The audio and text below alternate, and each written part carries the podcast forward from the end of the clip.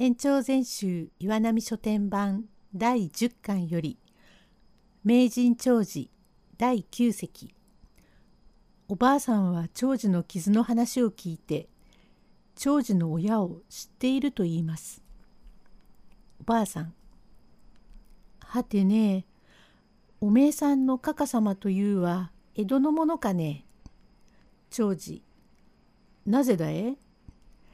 ちっと思い出したことがあるからね。うーん、俺の親は江戸者じゃねえが、どこの田舎だかおら知らねえ。何でも俺が5つの時田舎から出て神田の三河町へ荒物店を出すと間もなく完成9年の2月だと聞いているがその時の火事に丸焼けになってその暮れにとっさんが死んだからおふくろが貧乏の中で丹精して俺が塔になるまで育ててくれたから食を覚えておふくろに安心させようと思って清兵衛親方という指物師の弟子になったのだがそうかね。それじゃあもしかおめえさんのかか様はおさなさんと言わねえかね。ああそうだ。おさなと言ったよ。とっさまはえ。とっさんは長左衛門。たまげたねおめえさん。長左衛門丼のひれっこの煮助丼かえ。なんだと？俺が広いっ子だと？どういうわけでおめえそんなことを？知らなくってねこの土地の捨て子だものそんなら俺をこの湯河原へ捨てられてたものだというのかね。そうさこの先の山をちっと登ると小滝の落ちてるところがあるだ。そこの足株の中へ捨てられていたのだ。背中の傷が証拠だ。金松。これは妙だ。どこに知ってるものがあるかわからねえものだ。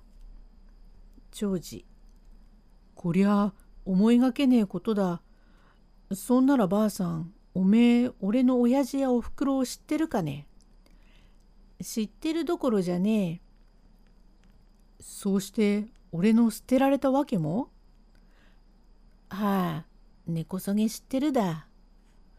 そうかい。そんなら少し待ってくんな。と、長寿はこの先ばあさんがいかようのことを言い出すやもわからず、次第によっては誠の両親の身の上または自分の恥になることを襖越しの愛客などに聞かれては不都合と思いましたから廊下へ出て様子をうかがいますと隣座敷の客たちはみんな遊びに出て留守ですから安心をして自分の座敷に立ち戻り何ほどかの金子を紙に包んで「ばあさんこりゃ少ねえがおめえにあげるからタバコでも買いなさい。これはまあ多分おもらい申してお気の毒なこんだ。その代わり今の話を詳しく聞かせてください。人に聞こえると困るから小さい声でお願いだ。何を困るんか知んねえが湯河原じゃ知らねえものはねえだ。けんどねわし一番よく知ってるというなそのねねっこ今じゃこんなにでかくなってるが生まれたばかりのおめえさんを無獄したのをわし目の前に見たのだから。そんならおめえ俺の本当の親たちも知ってるのか？どこの何という人だえどこの人か知んねえがわしがこっちへ奉公に来た来る年のことだからわしがはあ31の時だ。そうするとまあ278年前のことだ。何でも2月の初めだった。ねねっこを連れた夫婦の客人が来て離れに泊まって3日ばかりいたのさ。わしねねっこの世話してくたぶれたから次の間にぶっ倒れて寝てしまって夜中に目覚ますと夫婦喧嘩が始まっているのさ。女の方でいい安兵衛に言いくるめて旦那に追っかぶしておいたがこの子はおめえさんの種にちげえねえと言うと男の方では月い勘定すると一月違うから俺の子じゃあねえ。顔までよくあいつに似ていると言うと女は腹当たって一月ぐれいは感情を間違えることもあるもんだ。おめえのように実のねえことを言われちゃ苦労をした系がねえ。わしもうあのうちにいねえ了見だからこの子はおめえの勝手にしたがいいとねねっこを男の方へぶん投げたと見えてねねっこが泣くだね。その声で何を言ってるか聞こえなかったが何でも男の方も腹当たってまたねねこを女の方へ投げ返すと女がまたぶん投げたと見えてどっしんどっしんと音がして果てにゃねねっこの声も出なくなって死んだんべえと思ったが他の子ってねえから取り寄せに入ることもなんねえで恐ろしい人たちだとたまげているうちぐつぐつ口小言を言いながら夫婦とも寝てしまった様子だったがあくる日の騒ぎが大変さ。長次ふーんどういう騒ぎだったね。これからおめえさんの背中の穴の話になるんだがこの目江戸から来た何とか言った話家のようにコケーラで一きり休むんだ。喉が渇いてなんねえから。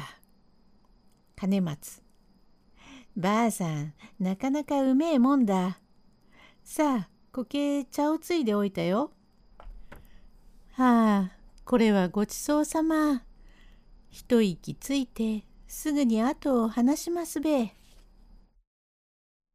第十席長寿は初めて自分の身の上を知りました。用語解説芸文外文噂のこと金松ばあさん、それからどうしたんだ？早く話してくんなせえ。はあ、それからだ。そのあくる日の七つ下がりであったがね、吉浜にいる知り合いを訪ねて、また帰ってくるから荷物を預けておくが、初めて来たのだからといって、感情をして二人が出て行ったさ。その日、長左衛門どんが山へ箱根岳へ切りに行って日暮れに降りてくると山の下でねねっこの鳴き声がするからたまげて行ってみると沢の岸の茅田の竹の生えている中にねねっこが火のついたように泣いてるからどうしたんかと抱き上げてみると「どうだんべえかわいそうに竹のきっかぶがねねっこの肩の時計突き刺さっていたんだ。これじゃあ大人でも泣かずにはいられない。売っちゃっておこうもんならおっちんでしまうから長左衛門どんが抱いてけえってわけ話したから幼さんもたまげて吉浜の医者丼を呼びにやるやら。はあ村中の騒ぎになったからわしが行ってみると藤屋の客人の子だからすぐに帰ってどこの人だか手がかりを見つけようと思って客人が預けていった荷物を開けてみると梅火塩の曲げ物と油紙に包んだねねっこの示しばかりさ。そんで二人とも捨て子をしに来たんだと分かったのですぐに吉浜から江ノ浦小田原と手分けして訪ねたが死んねえでしまった。何でも山越しに箱根の方へ抜けたこんだろうと後で評議したことさ。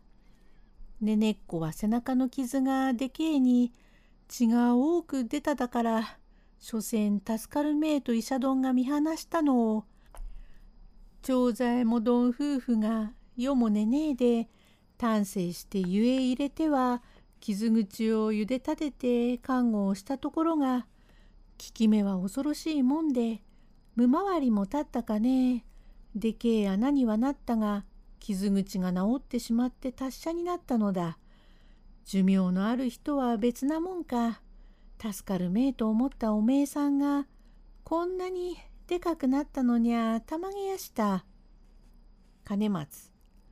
うーん、それじゃあ兄は、この湯河原の温泉のおかげで助かったのだな。長次。そうだ。温泉の効能も効能だが、おふくろや親父の手当が届いたからのことだ。他人の親でせえそんなに丹精してくれるのに、現在血を分けた親でいながら、背中へ竹の突っ通るほど赤ん坊を藪の中へ放り込んで捨てるた、鬼のような心だ。と長寿は両眼に涙を浮かべまして「ばあさんそうしておめえその子を捨てた夫婦のなりや顔を覚えてるだろう。どんな夫婦だったね。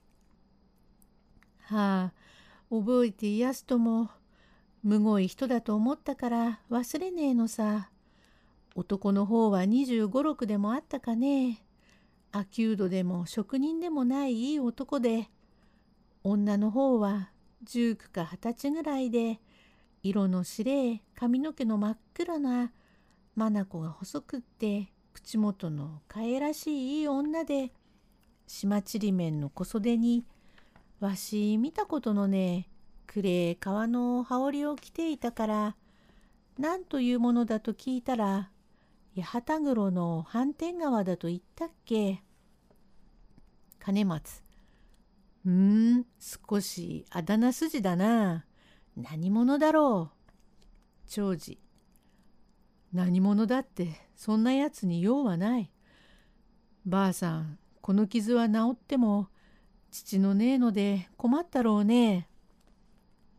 そうだ、長左衛門どんと幼さんが可愛がって漏れい父してようように育ってそん時名主様をしていた伊藤さめ願って自分の子にしたがね。